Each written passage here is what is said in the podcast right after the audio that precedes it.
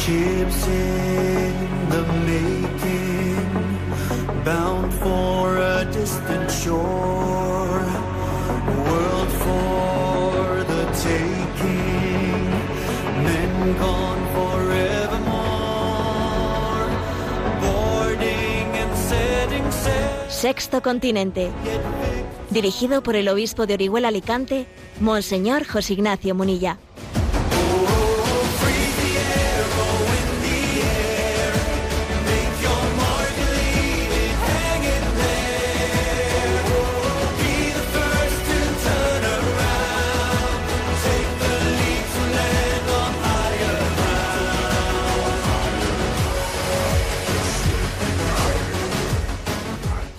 Un cordial saludo a todos los oyentes de Radio María. Un día más, con la gracia del Señor, nos disponemos a realizar este programa radiofónico llamado Sexto Continente, que lunes y viernes, de 8 a 9 de la mañana, una hora menos, en las Islas Canarias, realizamos en directo en Radio María España.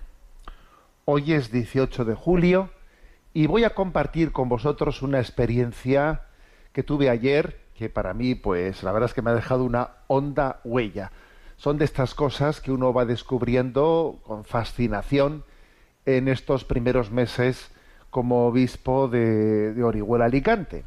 Uno se acerca pues a una cultura que no conocía, eh, con unas profundas raíces cristianas, y va descubriendo perlas preciosas.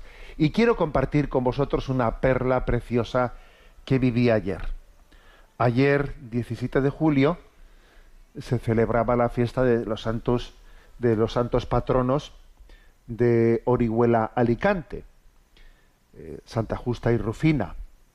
Bueno, y ese día se celebra, eh, es el 17 de julio, la reconquista de Orihuela, que aconteció eh, un 17 de julio, la fiesta de Santa Justa y Rufina, un 17 de julio de 1242, o sea que por lo tanto ayer se celebraban 780 años de esa, de esa reconquista. Y la verdad es que la celebración estaba rodeada de montones de pequeños eh, detalles eh, que, rodean, que mezclaban la historia, la leyenda, pero con una belleza magnífica, maravillosa, ¿eh? porque creo ciertamente que, que para poder eh, vivir nuestra identidad es importante tener raíces. Y una de las grandes pobrezas de nuestra cultura actual es la de desenraizarnos, romper con nuestra historia, desvincularnos, para así hacernos eh, manipulables, para así, mm, mm, paradójicamente, ¿no? Hacer al hombre moderno absolutamente sometible a un nuevo orden mundial, ¿eh? una vez que ha sido despojado de sus raíces. Pues bien, la historia que ayer eh, se, se, narraba tal y como además es que resulta que, que, yo ayer tuve el privilegio de, bueno, pues de escuchar la predicación del Hijo del Pueblo, porque en esa fiesta del pájaro, que así se le llama, fiesta de la Reconquista, no predica el obispo, sino que el obispo eh, preside la celebración, pero él escucha la predicación que ese día hace un hijo del pueblo. Y que según tradición, en esa predicación, él vuelve a narrar los hechos, los hechos de esa reconquista. Que os los cuento brevemente. ¿eh? Os los cuento brevemente. ¿Por qué, ¿Por qué la fiesta del pájaro?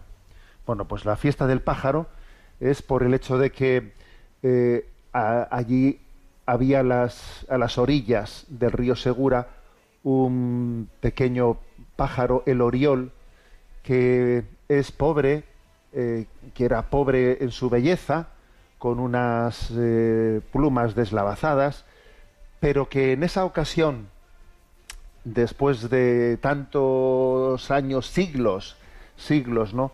de sometimiento y de invasión por parte de los sarracenos, ese pájaro fue iluminado por el sol y fue, eh, fue, lleno, fue llenado de belleza, el pájaro Oriol, que emprendió un vuelo, un vuelo en aquella ciudad, un vuelo que llegó a ser observado por cristianos y por musulmanes que miraban también desde el castillo y algunos hicieron, tuvieron como la lectura de decir ese pájaro ha sido embellecido por el sol y vieron como una profecía de la victoria de los cristianos en esa eh, batalla que se estaba cerniendo sobre Orihuela. Digo que se estaba cerniendo una batalla porque se estaban acercando las tropas de Jaime II, rey de Aragón, que estaba llegando allí en la progresiva reconquista y se acercaban ya a, Orihuela. Bueno, resulta que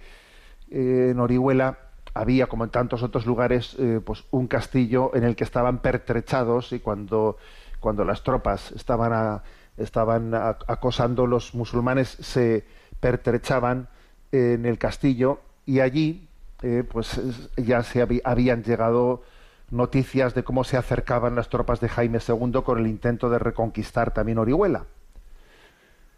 Se, se cuenta en la historia, en la leyenda, que había una cristiana nodriza del, del alcaide de aquel castillo, el alcaide moro de aquel castillo. Era la mujer de Pedro Armengol, la Armengola, que así se le llama popularmente, ¿no? La Armengola. Era una cristiana nodriza de, de la mujer mm, de la familia, ¿no? Del alcaide de aquel castillo. Bueno, pues eh, ella escuchó dentro del castillo, escuchó la noticia de cómo se estaban acercando las tropas de Jaime II y que los moros habían tomado la decisión de pasar a cuchillo, de matar a los cristianos que vivían en Orihuela, para que cuando llegasen las tropas no tuviesen en ellos unos aliados. ¿eh? A matar, matar, la estrategia era matemos a los cristianos antes de que lleguen las tropas para que así no, tengan, no tengamos aquí una quinta columna dentro, dentro de, Orihuela. Eh, la Armengola se salvaría de tal cosa porque como era la, la nodriza, pues ella sería respetada en su vida. Pero ella recibió el don de el don de la valentía. Para en ese momento ser también instrumento de salvación de su pueblo. Esto a mí recuerda a mí, desde luego, la, el episodio de la reina Esther ¿eh? del Antiguo Testamento. Dice, para esto habrá querido el Señor que seas reina para salvar a los, a los judíos de la, horca de Mardoqueo. Bueno, el caso es que eh, ella, en ese momento, al día siguiente, cuando va al castillo y toca la puerta del castillo, entonces, ¿quién va? Y entonces dice ella, la Armengora con sus dos hijas. ¿eh?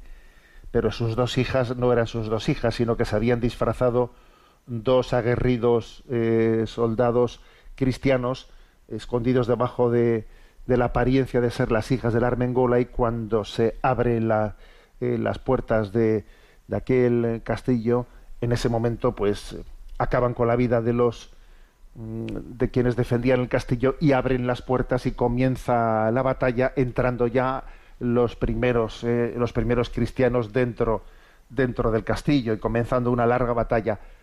Larga batalla que cuando llegó la noche eh, y arreciaba ya la oscuridad y era difícil seguir, continuar con la conquista del castillo, pues entonces cuenta la leyenda que hubo dos luminarias que se presentaron en aquella falda de aquel monte y eran Santa Justa y Rufina, que como dos luminarias iluminaron eh, la, noche la subida al castillo para que los cristianos concluyesen la toma del castillo y la liberación, la reconquista, la reconquista de Orihuela en este en ese día, en el día de Santa Justa y Rufina, 17 eh, de julio de 1242. Bueno, la verdad es que todo eso se, se vivía, se revivía, se representaba en el momento, cada año se elige a un personaje que haga de la Armengola y en la Eucaristía de ayer, cuando llegó el momento del ofertorio, pues la que había sido elegida como Armengola en el día de ayer, en la procesión de ofrendas, presentaba, ¿no? le presentaba al obispo en una bandeja eh, la llave del castillo, ¿no? la llave del castillo que, que había conseguido abrir la puerta para, para introducir y para comenzar la reconquista.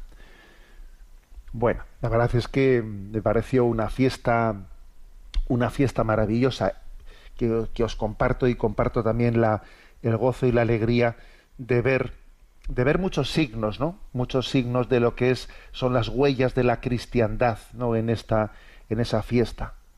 especialmente en esa, en esa imagen del oriol, de ese pájaro que está en la enseña del, de la ciudad del municipio de Orihuela, ese oriol, ese pájaro que ha sido embellecido, ¿eh? que ha sido embellecido por los rayos del sol, está en la enseña de Oriol y, únicamente ese, esa enseña, ese pájaro únicamente se inclina ante Dios y ante el Rey. ¿eh? De manera que ayer cuando en la, en la misa, en la consagración, se hacía presente el Dios hecho carne en la Eucaristía, esa enseña de Orihuela se inclinaba ante el altar. Bueno, mm, me parecía hermosa esa imagen del oriol, un pájaro eh, más bien eh, deshilachado, más bien sin belleza, pero que el momento en que el sol le cubre, le, embellece, le dignifica y pasa a ser la imagen del hombre redimido, ¿eh? del hombre redimido a imagen de Jesucristo. Es Cristo que da vida al mundo, que nos da esperanza, ¿no? después de estar tantos siglos subyugados ¿no? por, por la invasión musulmana, es el que, el que nos rescata, el que nos libera, el que nos da nueva vida. ¿eh?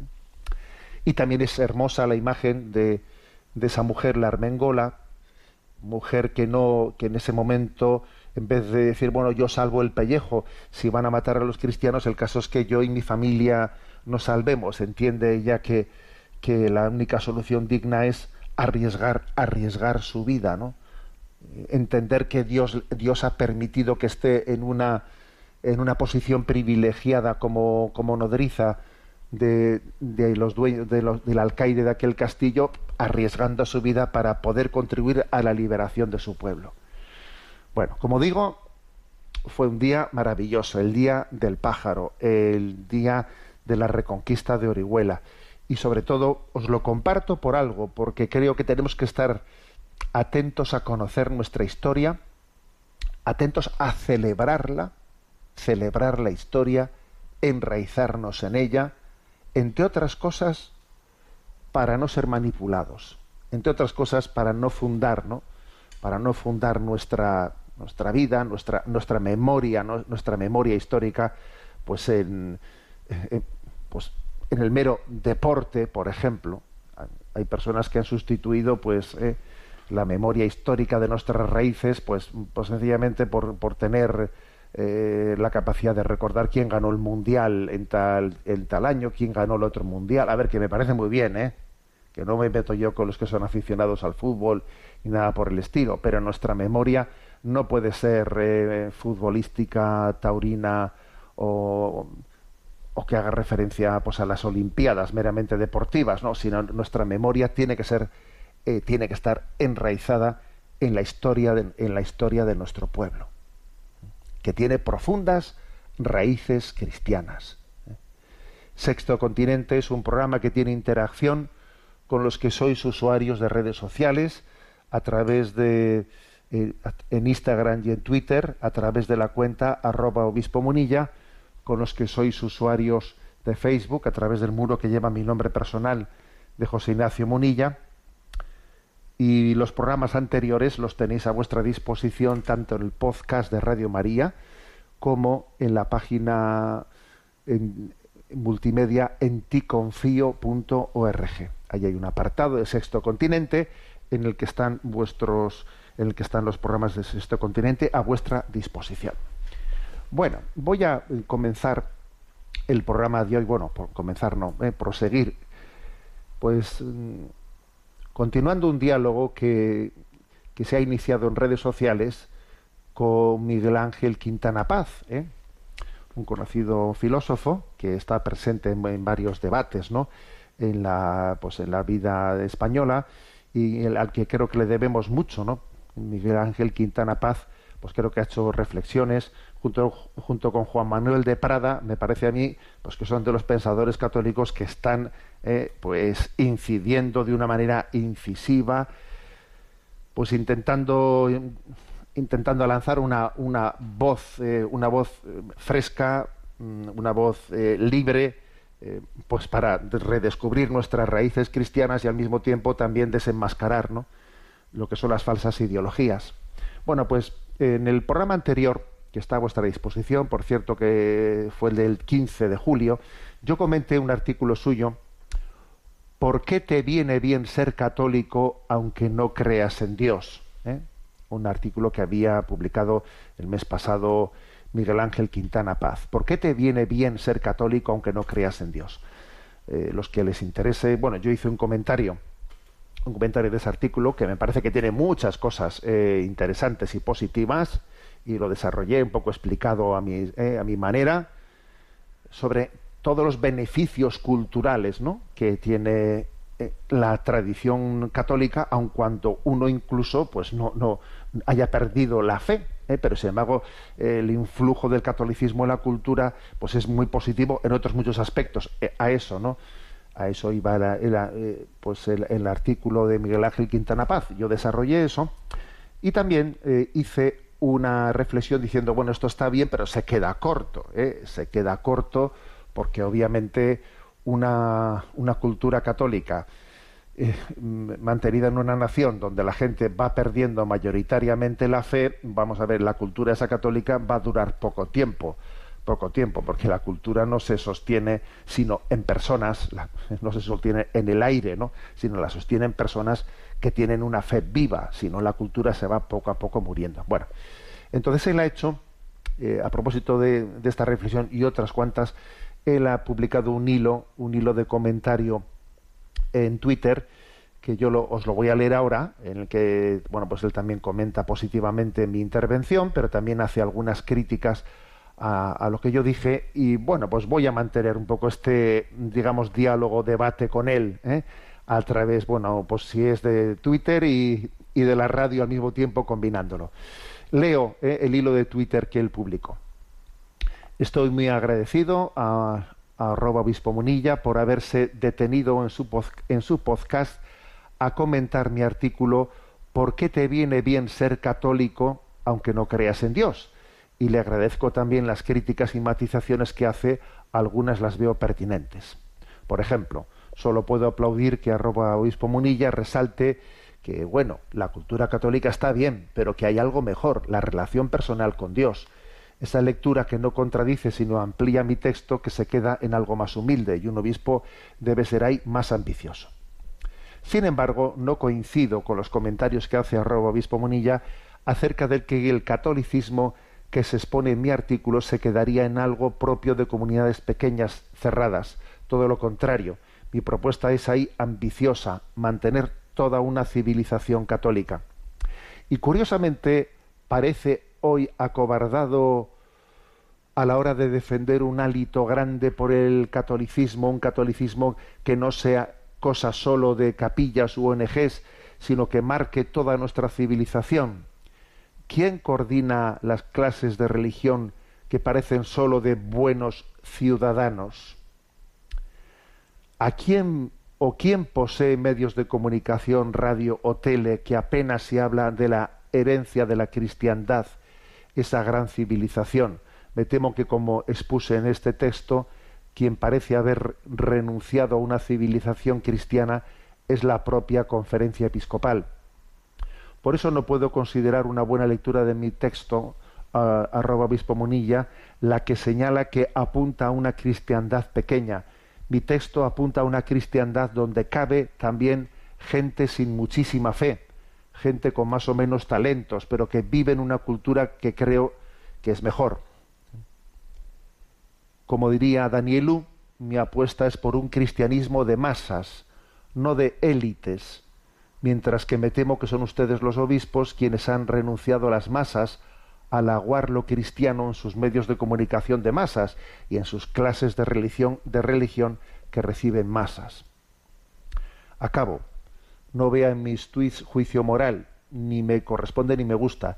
Es solo deseo de rigor analítico. Me consta que usted es también riguroso intelectualmente y deseo de hacer como en las buenas procesiones, que cada palo aguante su vela. Eh, gracias por leerme. Vale. Este ha sido el hilo, el hilo que ha publicado Miguel Ángel Quintana Paz ¿no? en Twitter, eh, respondiendo un poco a lo que yo en el programa anterior eh, de, de, Sexto Continente de Radio María hablé comentando su artículo ¿Por qué te viene bien ser católico aunque no creas en Dios? Bueno, En primer lugar, decir que yo, exactamente igual que Miguel Ángel Quintana Paz le dice, dice de un servidor, yo valoro mucho la aportación que él, que está haciendo eh, pues, al pensamiento. El sentido crítico que también está aportando, que creo que es necesario, que tenemos una carencia de intelectuales católicos muy grande en España, ¿no? Y soy consciente eh, de que él eh, y también Juan Manuel de Prada eh, suelen dirigir críticas muy fuertes y mordaces pues a la Conferencia Episcopal Española y, y a muchos episodios concretos, ¿no? Y creo que tienen razón en buena parte de ellas, en una buena parte de esas críticas que realizan, ¿eh? Creo que tienen razón en buena parte de esas críticas, aunque obviamente hay que matizar algunas cosas, ¿no? Bueno, pero dicho esto, yo creo, uh, creo que, mm, que es un error, es un error el planteamiento que hace Miguel Ángel Quintana Paz eh, de decir, bueno, hay que, hay que hacer una apuesta de un, por un catolicismo eh, de masas y no por un catolicismo eh, de élites. A ver, em, yo creo que no hay que contraponer cosas que en realidad no están contrapuestas. ¿eh? Por supuesto que para un, para un cristiano, para un católico, él, su meta, su meta no puede ser llegar a unos pocos, no. Su meta tiene que ser llegar a todos. ¿eh? Jesús cuando veía las masas y les veía como ovejas sin pastor, sentía el dolor, la lástima de ello y decía, rogad al dueño, la, mies es mucha, los obreros son pocos, rogad al dueño de la mies para que envíe, envíe obreros a su mies, ¿no? O sea, nosotros no, nos, no podemos tener como meta ¿eh? llegar a unos, a unos pequeños reductos, reductos de, de, unos, de unos elegidos, no. Nuestro deseo es llegar a todo el mundo y, por ejemplo, cuando nosotros hablamos de la de que del reinado social de Jesucristo. A ver, hablamos del reinado social, que, que Cristo reine, eh, que Cristo reina e incluso en nuestro ideal es que una sociedad pueda ser confesional. ¿Por qué no va a ser confesional? ¿Eh? Pero claro, para que una sociedad pueda ser confesional, para que, para que Cristo reine pues, en sus instituciones, en sus, en sus leyes, hace falta que sea, claro, muy mayoritariamente católica en sus miembros. O sea, no, no se puede sostener una cultura católica si los miembros, si los miembros no, no, son mayoritariamente católicos. Entonces, aquí qué es lo que ocurre? Lo que ocurre es que tenemos una cultura, somos hijos de una cultura profundamente católica, pero al mismo tiempo estamos en una sociedad que se ha secularizado a marchas forzadas. Entonces esa cultura, esa, esa cultura, esa, esa, eh, esa herencia se va disolviendo a pasos agigantados. Claro, pues porque la cultura católica no se sostiene si no hay una parte importante de la sociedad eh, que sea confesante, que sea confesante. No existe cultura eh, sin personas, sin familias eh, que, que, sostengan sus, sus valores últimos. Entonces, por eso yo en mi intervención anterior pues hice el comentario de que, claro, eso, ese punto de partida de Miguel Ángel Quintana en su artículo, ¿por qué te viene bien ser católico aunque no creas en Dios? Claro, esas consecuencias positivas del catolicismo en nuestra cultura cada vez se van deslavazando más, cada vez se van perdiendo más, claro, poco a poco se van perdiendo. Pues porque nos vamos secularizando. Si nos vamos secularizando la cultura, enseguida se va transformando, se va transformando. ¿eh? La cultura cada vez es, tiene menos huellas católicas. ¿eh? Por, bueno, porque hay una, un embate, aquella famosa frase, ¿no? Este país no lo, va, no lo van a conocer ni la madre que la parió. Esa famosa frase que pronunció un político católico pues en los comienzos de la transición pues la verdad es que, claro, por desgracia se ha demostrado que, claro, que han sido muy eficaces. Pero la culpa no solo es de quienes han realizado un ataque a la cultura cristiana, sino de nosotros que nos hemos eh, secularizado. O sea que el mayor problema está en nuestra secularización interna. El mayor problema es nuestra secularización interna. Entonces, nuestra cómo, cómo recuperar eh, ¿Cómo, recuperar esta situación? Claro, yo creo que lo que es un error es decir, bueno, eh, no pongamos tanto el acento en, las conversiones personales, sino pongamos el acento en, en sostener eh, nuestras estructuras eh, de tradición católica. A ver, sostener nuestras estructuras de tradición católica o invocar o invocar lo que el catolicismo ¿no? pues nos, nos, ha, nos ha aportado, pero sin incidir al mismo tiempo como, como, algo prioritario en la, en la conversión que nos despierte de nuestra secularización, de nuestra tibieza, de, nuestra medianía, es que es hablar de una historia que pasó y que como no nos convirtamos es agua pasada que ya no mueve molinos. Agua pasada no mueve molinos, ¿eh? dice el refrán. Entonces, aquí es, eh, es clave y es, y lo, esencial son conversiones, conversiones, conversiones, que son lo que posibilitará eh, que se que la cultura cristiana sea real y que podamos volver, volver a vivificar las raíces de nuestra cultura que ahora mismo están mortecinas, están mortecinas, está claro, muy, están ya muy, muy, apagadas, ese rescoldo, esa llama está muy apagada. Entonces, eh, en este sentido, yo no, digamos, la propuesta que yo estoy haciendo, bueno, que yo estoy haciendo, que no es cosa mía, que es que fue Benedicto XVI, fue el cardenal Ratzinger, fue Joseph Ratzinger allá por el año 1969, fijaros bien, al año siguiente del mayo del 68, viendo la crisis que venía eh, eh, encima de Europa, ¿no? Él allí hizo una profecía, eh, cuando cerró un ciclo de lecciones radiofónicas, que pronunció en 1969 y cuando vio lo que le sobrevenía, ¿no? Pues en aquellos años de la contestación estudiantil, eh, de la conquista de la Luna, pero también de las disputas tras el Concilio Vaticano II, de, la lectura de mundanización que se estaba haciendo, Ratzinger dijo que estaba convencido de que la Iglesia estaba viviendo una época parecida a la que vivió después de la Ilustración y de la Revolución Francesa y son palabras suyas textuales las siguientes, ¿no? Nos encontramos en un enorme punto de cambio, de cambio de época, en la evolución del género humano, un momento con respecto al cual el paso de la Edad Media a los tiempos modernos parece casi insignificante. Y entonces el Papa comparaba la época actual con la de Pío VI, raptado por las tropas de la República Francesa y muerto en prisión en 1799, ¿no? En esta época la Iglesia se encontró frente a frente con una fuerza que pretendía cancelarla para siempre. ¿eh? Y una situación parecida, explicaba, eh, podría vivir la Iglesia de hoy, golpeada, ¿no? según decía Joseph Ratzinger, por la tentación de reducir a los sacerdotes a meros asistentes sociales y la propia obra a mera presencia pública o política, ¿no? De la crisis actual, afirmaba, surgirá una iglesia que habrá perdido mucho, será más pequeña y tendrá que volver a empezar más o menos desde el inicio.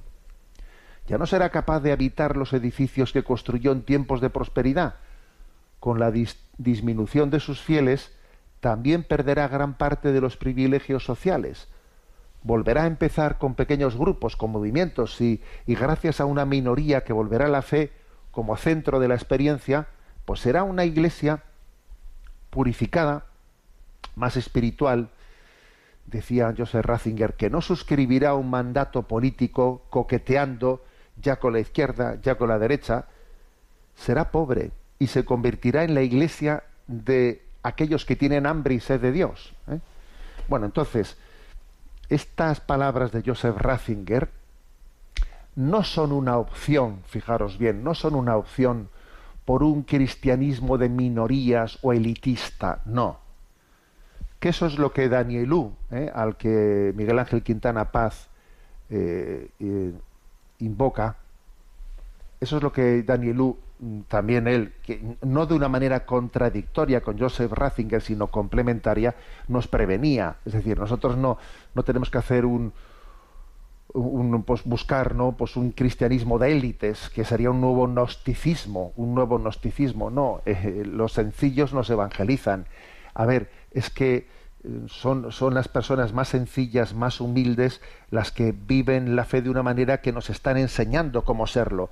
O sea, lo que Danielú nos prevenía es frente a la tentación de un elitismo gnosticista, no. el cristianismo del futuro será de, minorías, muy posiblemente será de minorías, ¿eh? pero de minorías que vivan en la sencillez, en la autenticidad, la vida del Evangelio, de manera que volvamos poco a poco a reevangelizar Europa. Porque Europa también, en la medida que ha roto con sus raíces, se irá poco a poco degradando, porque el mal se destruye a sí mismo. Y entonces Europa su cultura va a hacer crack, ¿eh? igual que cuando el Imperio Romano, pues porque no, no vivía en su opulencia, vivía en el bienestar, no quería tener hijos, etcétera, pues fue invadido por los bárbaros, eso le va a pasar a Europa, de Europa no va a quedar de, sus raíces, ¿no? Porque está de alguna manera avergonzándose de sí misma, está avergonzándose de sí misma y de sus raíces. ¿Eh? Por lo tanto, esa, esa opción por, prioricemos la conversión y desde la conversión ya daremos lugar a la cultura, ¿eh? a la cultura cristiana, creo, creo que es clave, creo que, creo que es estratégica y no, por, y no tiene nada que ver ¿eh? pues con unos planteamientos elitistas, gnósticos, no, no, sino que es una lectura, es más, esas críticas que hace Miguel Ángel Quintana Paz, ¿no? Pues hacia hacia, por ejemplo, la pretensión de que la asignatura de religión pues eh, se presente pues en un, de una manera abierta, eh, que no se sabe muy bien si, si, su contenido es el de la revelación católica explícitamente o estamos hablando de, unos valores eh, que en el fondo son compartidos con los que también no son cristianos y, lleguemos a una especie de consenso.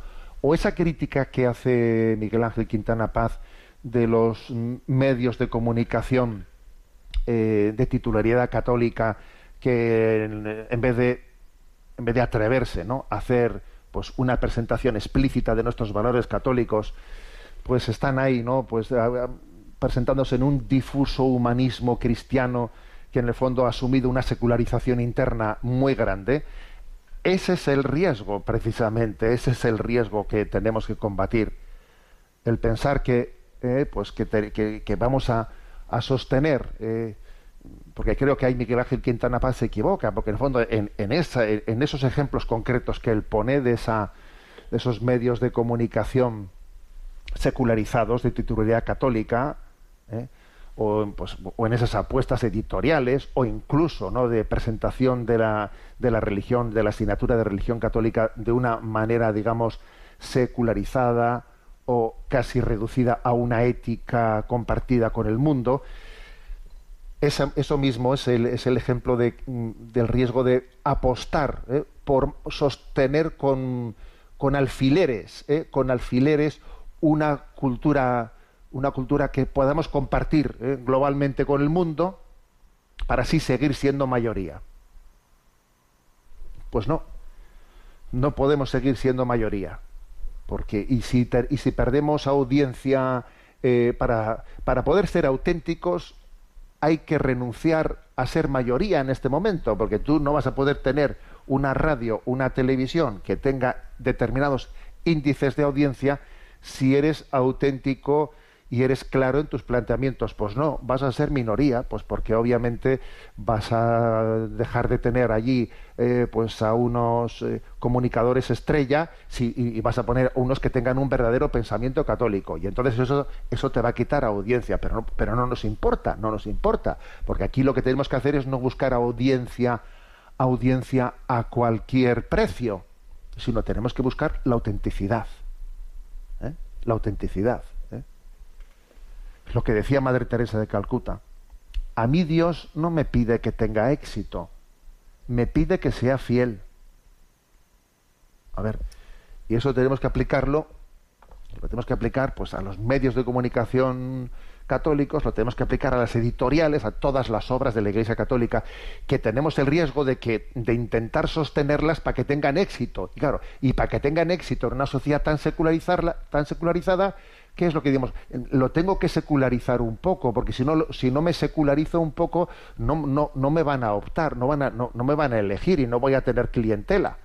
Y entonces, por hacer la opción de la mayoría, de la mayoría cultural, que es inexistente, acabo secularizando la, secularizando la propuesta que dirijo. O sea, Este es el status questionis. ¿eh? Por eso creo que Miguel Ángel Quintana Paz, con el que comparto muchos, muchos principios, creo que en este análisis se equivoca. ¿eh?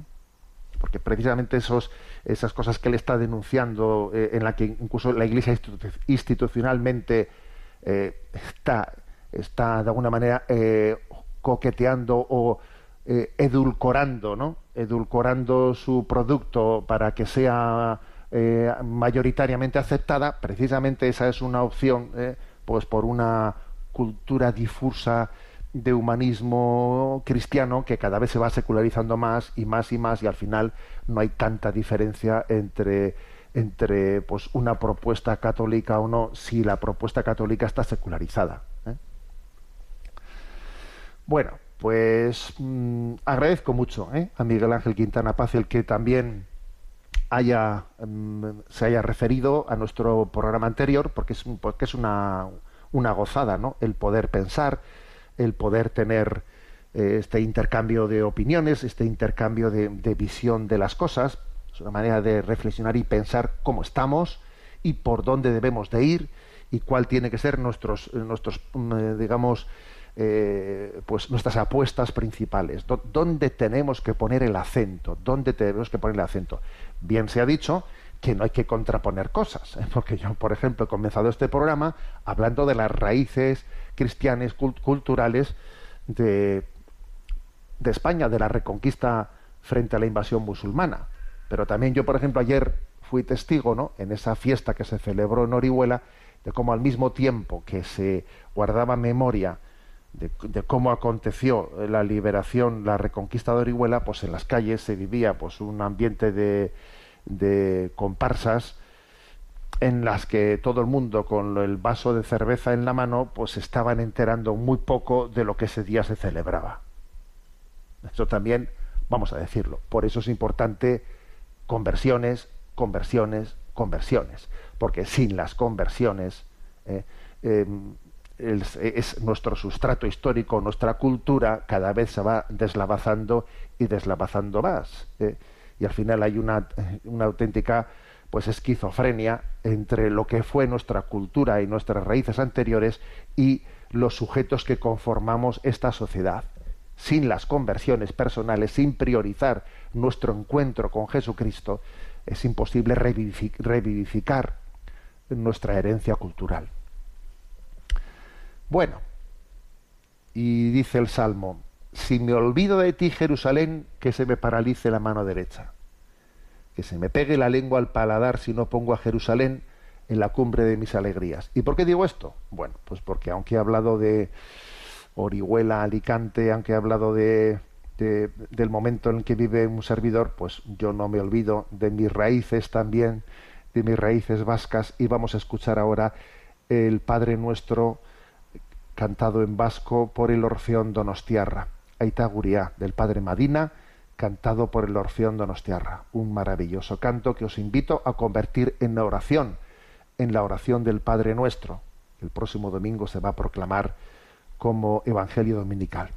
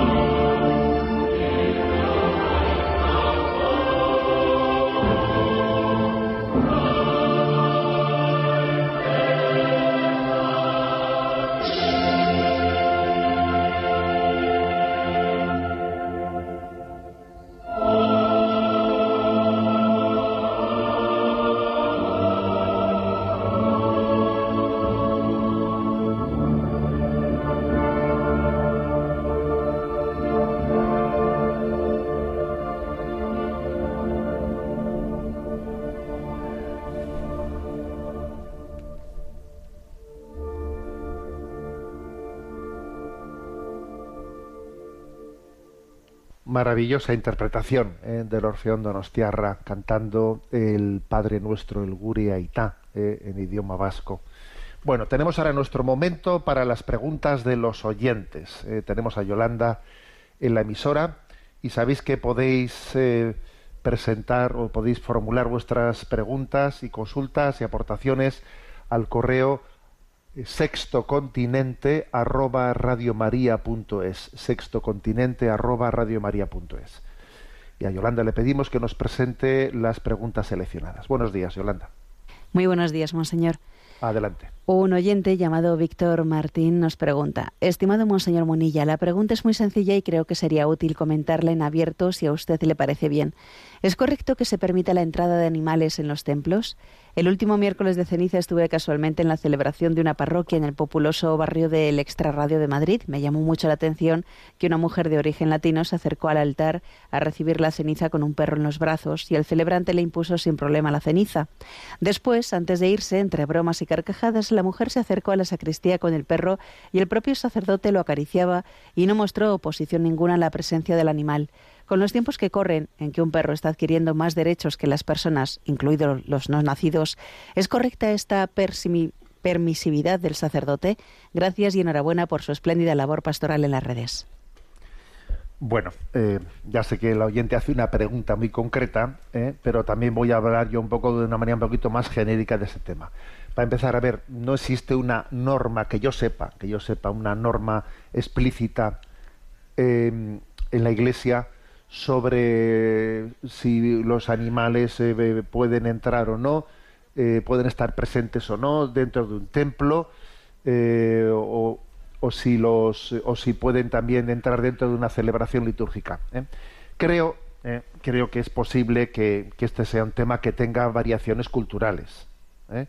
Por ejemplo, sé que, sé que en Inglaterra se ha tomado una disposición en la que bueno, pues eh, las, las, personas puedan acudir pueden acudir a la, a la liturgia siempre con, con, sus animales o con sus mascotas, siempre y cuando las lleven consigo, las lleven o bien sea dentro de un bolso, o etcétera, etcétera. Incluso sé que en algunos lugares de Inglaterra pues se ha puesto zona a la, a la, derecha se ponen en unos bancos los que van con animales mascotas de acompañando y el otro lugar los que no van o sea bueno ahí digamos, a nivel mm, de, de tradiciones culturales hay también prácticas mm, distintas, porque también es cierto que hay personas pues que viven solas y tienen animales de compañía que dicen es que eh, ven una dificultad en la asistencia a la Santa Misa si su animal de compañía no lo lleva con él, aunque sea recogido dentro de un bolso, lo que fuere. Bueno, ese es un tema, digamos, que a nivel de normativa de la Iglesia no está explícitamente abordado y es posible que según tradiciones y lugares pues pueda tener eh, pues mm, concreciones distintas ¿eh? ahora bien yo creo que eh, pues que, lo importante es que nos demos cuenta que una de las derivas de nuestra cultura está pues el que en la medida en que hemos entrado en crisis y por ejemplo los niños los hijos han dejado de tener bueno, pues la centralidad en la vida de la familia, en la, medida en que hemos dejado de tener hijos, a veces los hemos sustituido por los perrijos. Sí, los perrijos ¿eh? son una sustitución de nuestra cultura de pues de los hijos. O sea, Occidente se ha cerrado a la transmisión de la vida y ahora mismo hay muchas más mascotas que hijos. ¿eh? Yo ayer envié a redes sociales un mensaje en el que, bueno, pues puse la fotografía de pues de una mujer eh, llevando en su carrito en su carrito de cosas que es un, un carrito de bebé pero en vez de llevar un bebé llevando un perro. Y yo lo he visto ya he visto ya varias secuencias de estas en la calle ¿eh? en una misma calle yendo en coche he visto dos tres personas que ya van en un carrito y el carrito en vez de llevar un bebé llevan un perro dentro. Estoy convencido que si el perro hablase diría pero me quieres dejar andar que yo lo que quiero es andar, no que me lleves en un carrito de, en un carrito de bebé. Entonces, mandé esta fotografía y, la acompañé del, del siguiente comentario, ¿no? Esto más que una fotografía es una radiografía de la crisis antropológica, moral, cultural y espiritual de Occidente. Es, obvio ¿eh? que esto es un signo claro de nuestra crisis. Estamos, estamos pretendiendo humanizar a los animales al mismo tiempo que estamos animalizando a las personas. Animalizamos a las personas y humanizamos a los animales. Es una crisis antropológica bien fuerte la que, la que está aconteciendo. Hablamos, hablamos a veces ¿no? de los animales como si pudiésemos tener con ellos una relación personal, pretendiendo sustituir, sustituir en ellos las relaciones personales, las relaciones de amistad. Bueno, yo es que he escuchado a personas decir, yo no tengo amigos, pero sí que tengo eh, mi mejor amigo, pues es mi, mi, animal de compañía. A ver, no se puede sustituir las relaciones personales pues por, por una relación. No se puede tener una relación personal con un animal. Entonces, esta es una, una fotografía concreta de la gran crisis cultural. ¿eh? en la que bueno pues vivimos vivimos metidos en una burbuja en una burbuja que es virtual en internet y luego eh, fuera de esa burbuja virtual comenzamos a combinarla pues con una presencia con una personalización de nuestras mascotas como si fuesen nuestros interlocutores a ver estamos fuera de la realidad estamos fuera de la realidad ¿no? Es una crisis, es una muestra clarísima de la crisis, de la crisis afectiva, el que, el que haya personas. Yo mandé ayer este mensaje en redes sociales y claro, entre todas las respuestas pues que, uno veo que están ahí recogidas, pues claro, están la de la de quienes están totalmente dependientes afectivamente de sus animales de compañía y dice no, me parece mal que critique que critique pues eh, pues el que un, eh, en un perrito un perro vaya pueda ir en un en un carrito de bebé, ¿por qué no va a poder ir? Si, si yo a mi, a mi perro, eh, yo recibo de mi perro pues más amor que de, todas las personas que me rodean. A ver, eh, esos comentarios no hacen sino todavía poner más a las claras eh, la crisis a la que me estoy refiriendo. O sea, es casi con un ejemplo se demuestra, como usted mismo está respondiendo, eso demuestra que, que ese problema existe, ¿no? Bueno, pues creo que dentro de esta crisis antropológica en la que mm, se desdibuja incluso lo que es la familia, lo que es el matrimonio, lo que es la identidad masculina, femenina, también se desdibuja lo que es la, relación con, con los animales. O sea, hay una diferencia esencial entre una persona y un animal, una diferencia esencial. Un animal no será nunca una persona, con lo cual yo no puedo tener con él una relación personal, no, nunca la tendré. Pues eso, puede tener una, una relación en la que mis, afectos, etcétera, pues también pues puedan sentir eh, pues un cariño y un acompañamiento que, que, que, que es también un signo, ¿no? De, de, Dios que nos bendice y nos consuela a través de la belleza de los animales, a través de, de, su instinto animal, a través de, su, de ese cariño, de esa relación que se puede establecer pero eso no es una relación personal, no puede serlo, no podemos sustituir las relaciones personales por, por la relación con una mascota. ¿eh? Entonces creo que ¿eh? la pregunta del oyente, ya sé que habla, habla del tema, de, un tema muy concreto, ¿no? de la prudencia, de la presencia de los animales dentro de, dentro de un templo, pero vamos a decir que el problema es más profundo. El problema es más profundo. El problema es de una crisis antropológica moral, cultural y espiritual en la que el hombre está demostrando la profunda soledad en la que vive, la profunda soledad. ¿eh? Adelante con la siguiente pregunta.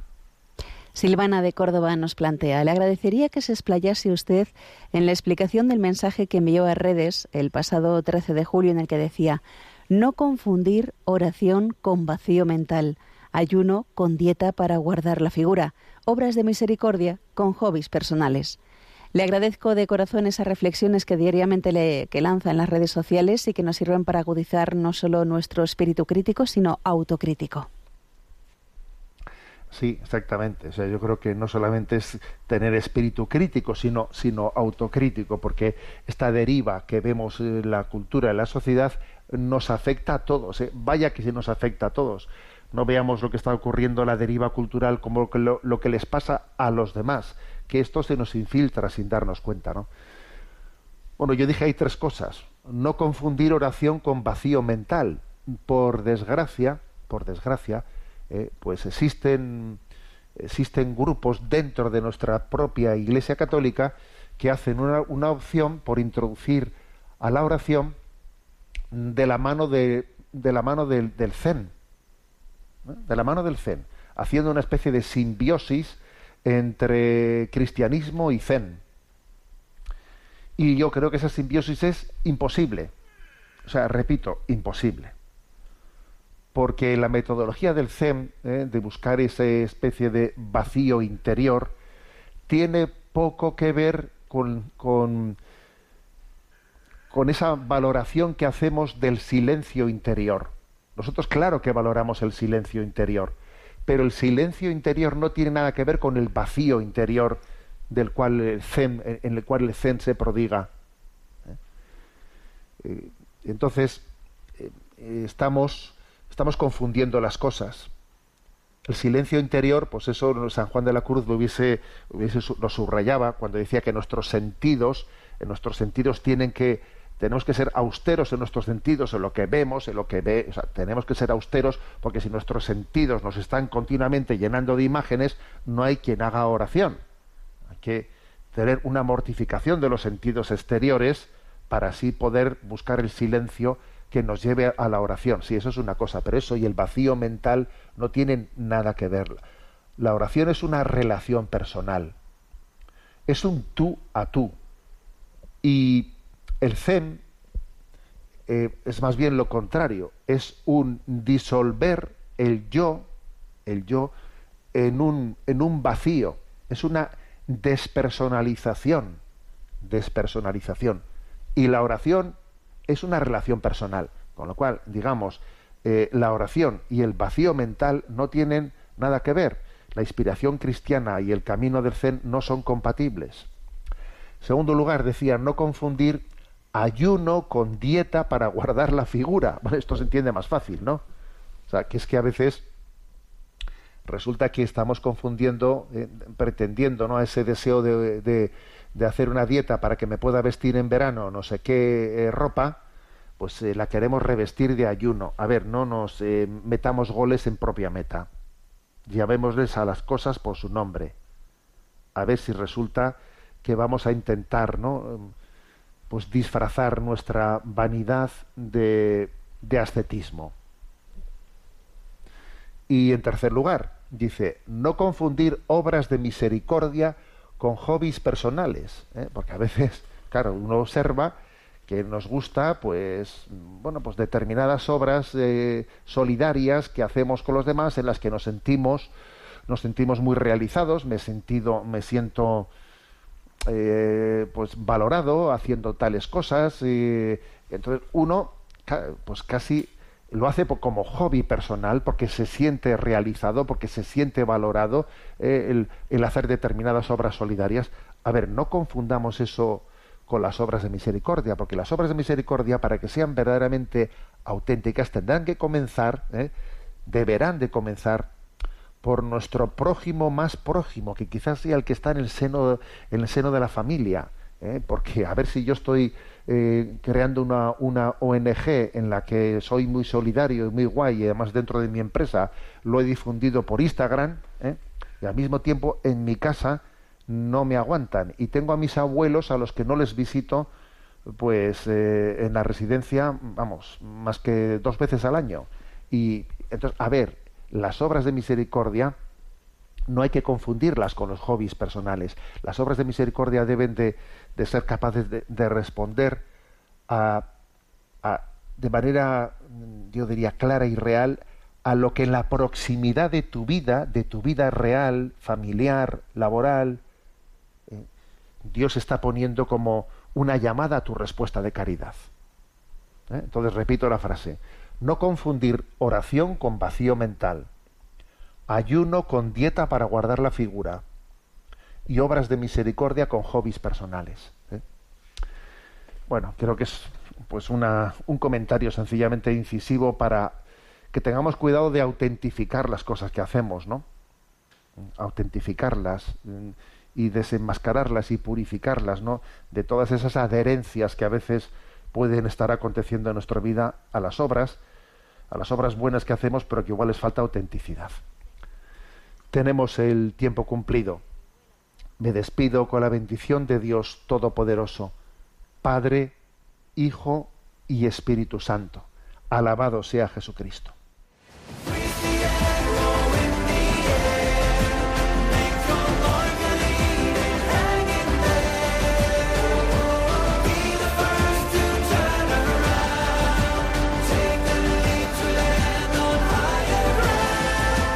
Finaliza en Radio María, Sexto Continente, dirigido por el obispo de Orihuela Alicante, Monseñor José Ignacio Munilla.